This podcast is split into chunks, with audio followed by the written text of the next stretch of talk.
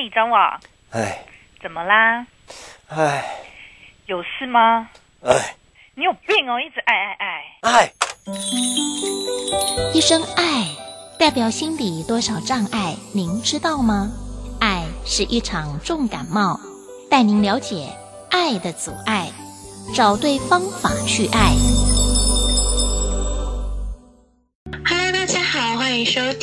我如何面对自己的忧郁，我是 Sivon，。大家有没有看过《声林之王》这档歌唱节目呢？里面有很多歌手和导师，我都非常的喜欢。比如说，我印象最深刻的呢，就是嗯，某一位歌手，呃，唱那个林宥嘉的《说谎》，就是我没有说谎，我何必说谎？你知道。我确定只，我确定之意就是很健忘。好啦，我知道大家不是很想听我唱歌，好，没关系，我们回归正题。那大家知道《森林之王》今日发生一件不敢置信，然后又非常难过的事情吗？嗯，就是我非常喜欢的歌手叫做庄云庄凌云，那因为他一些亲子关系，然后导致心理压力，然后一点一滴的慢慢累积下来，然后又找不到那些宣泄的出口，最终选择跳楼来结束自己的生命。突如其来的意外消息呢，就是让我不只是我啦，应该是说我们大家都感到非常的惊愕。相信知道这则消息的我们都为此感到非常的不舍。自从这件事情发生过后呢，我慢慢注意到，就是身边周遭有不少人，因为某些原因导致到心理创伤，找不到抒发的出口。那时间一久呢，心里面的小恶魔就开始出现了，进而产生忧郁的状态。这边呢，就我为大家跟大家介绍一下，我们内心的小恶魔，就是外界俗称的忧郁症。这里就有一个问题哦，那大家肯定很好奇，到底什么是忧郁症？这边呢，就根据董氏基金会提供的资料来看，常见的症状呢，总共有七种。第一呢，就是长时间处于低落的情绪，无法快乐起来。第二呢，就是对事物失去兴趣跟喜好，提不起兴趣去做自己喜欢的事情。那第三呢，就是体重下降或上升。第四呢，就是有嗜睡的这个状况出现。第五呢，就是容易疲倦或者是失去活力。第六呢，就是无价值感或强烈的罪恶感。那么最后一个就是第七个呢，就是经常出现负面想法，甚至呢会有想要轻生的这个想法。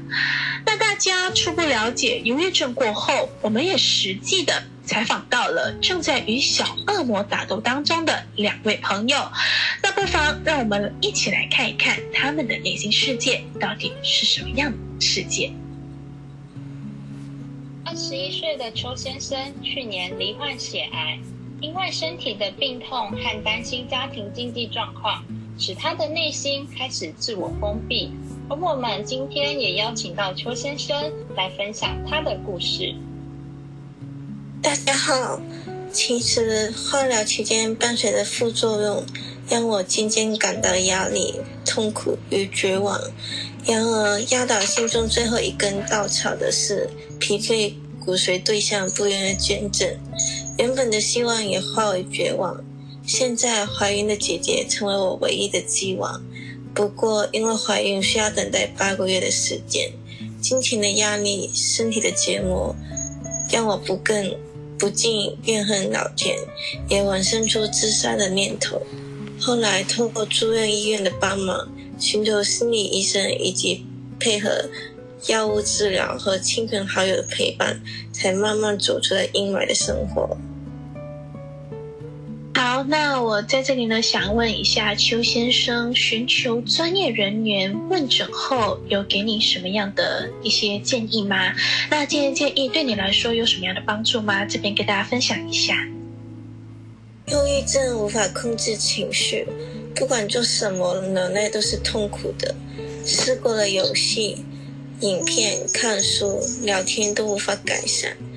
和心理医生聊了两次都没有变好。虽然身体没有不舒服，但可以说是此生最难受的时光了。再者，后面有吃精神药、安眠药、睡眠放松药，状状况在一个月内慢慢变好转。不确定是大脑开始运作正常，还是药效的关系。目前已经改善很多。好，那其实我觉得邱先生非常的勇敢，因为你经历这么多的波折与困难过后呢，呃，也非常感谢，就是身旁的亲朋好友都肯陪着你一起走出来，一起打败心中的小恶魔。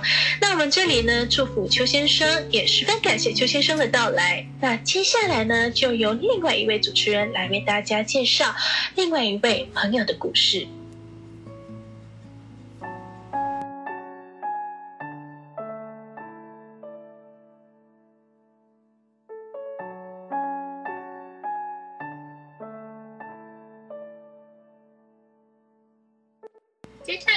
我们欢迎正在与小恶魔当打斗当中的朋友李玲。李玲初中时期就见过心理医生，由于状况没有改善，使她的内心渐渐崩塌。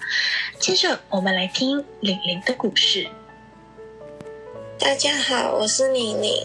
记得有一次在校上课，突然手脚发抖，心脏急速跳动，呼吸不了，甚至连生活日常也出现这种状况。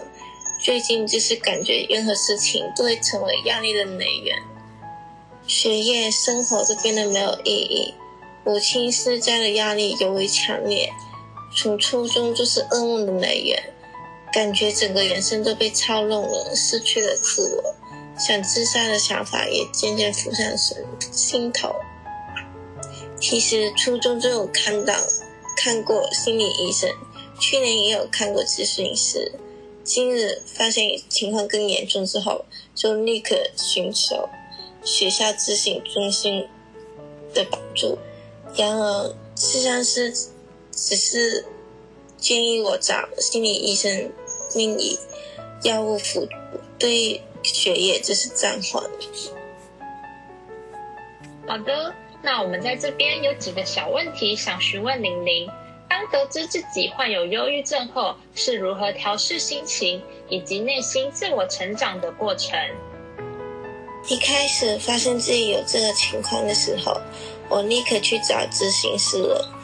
聊过之后，他建议我要去吃药。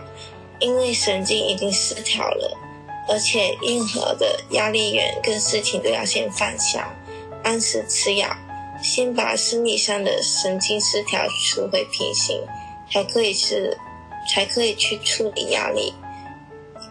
听了老师的话，就立即去看医生，医生也要也建议我按时吃药。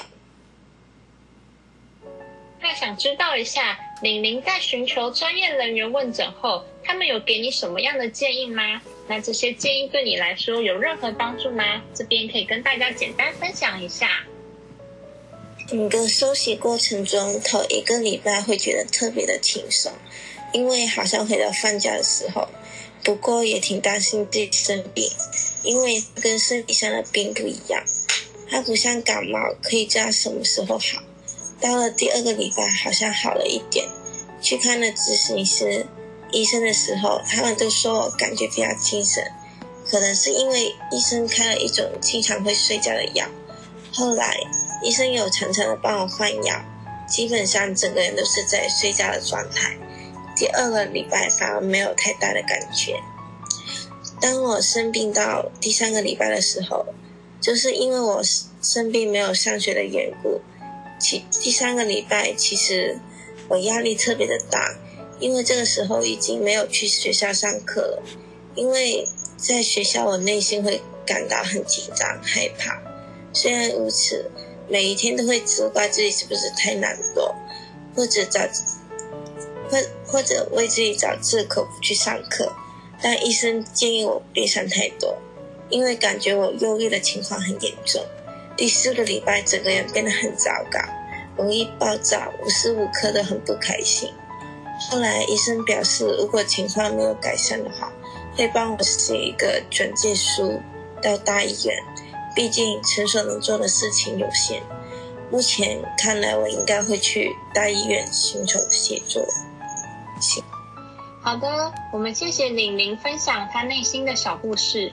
我们都知道玲玲是来自国外的朋友，独自一人到台湾念书，其实非常的勇敢。再者，玲玲面对内心小恶魔时，不是选择逃避，而是勇敢的站出来对抗。借由寻求专业人员的帮助，听从医生指示来了解内心的真实状况，希望玲玲和邱先生能以自身最舒服的方式找到宣泄的出口，成功地打败内心的忧郁小恶魔。最后，我们都知道周遭有许多人默默在关注于这件事，在此，我们也送上一首歌给大家。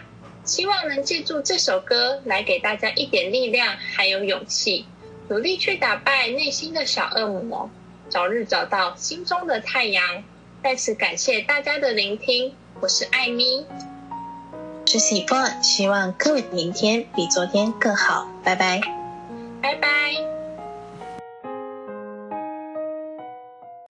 哎，你又爱什么？就这样结束了，唉。世新大学口传系叶荣惠教授监制，人际劝服课程学生直播，台湾通传智库黄彩英老师技术指导。唉，别哀了，按下一集就可以喽。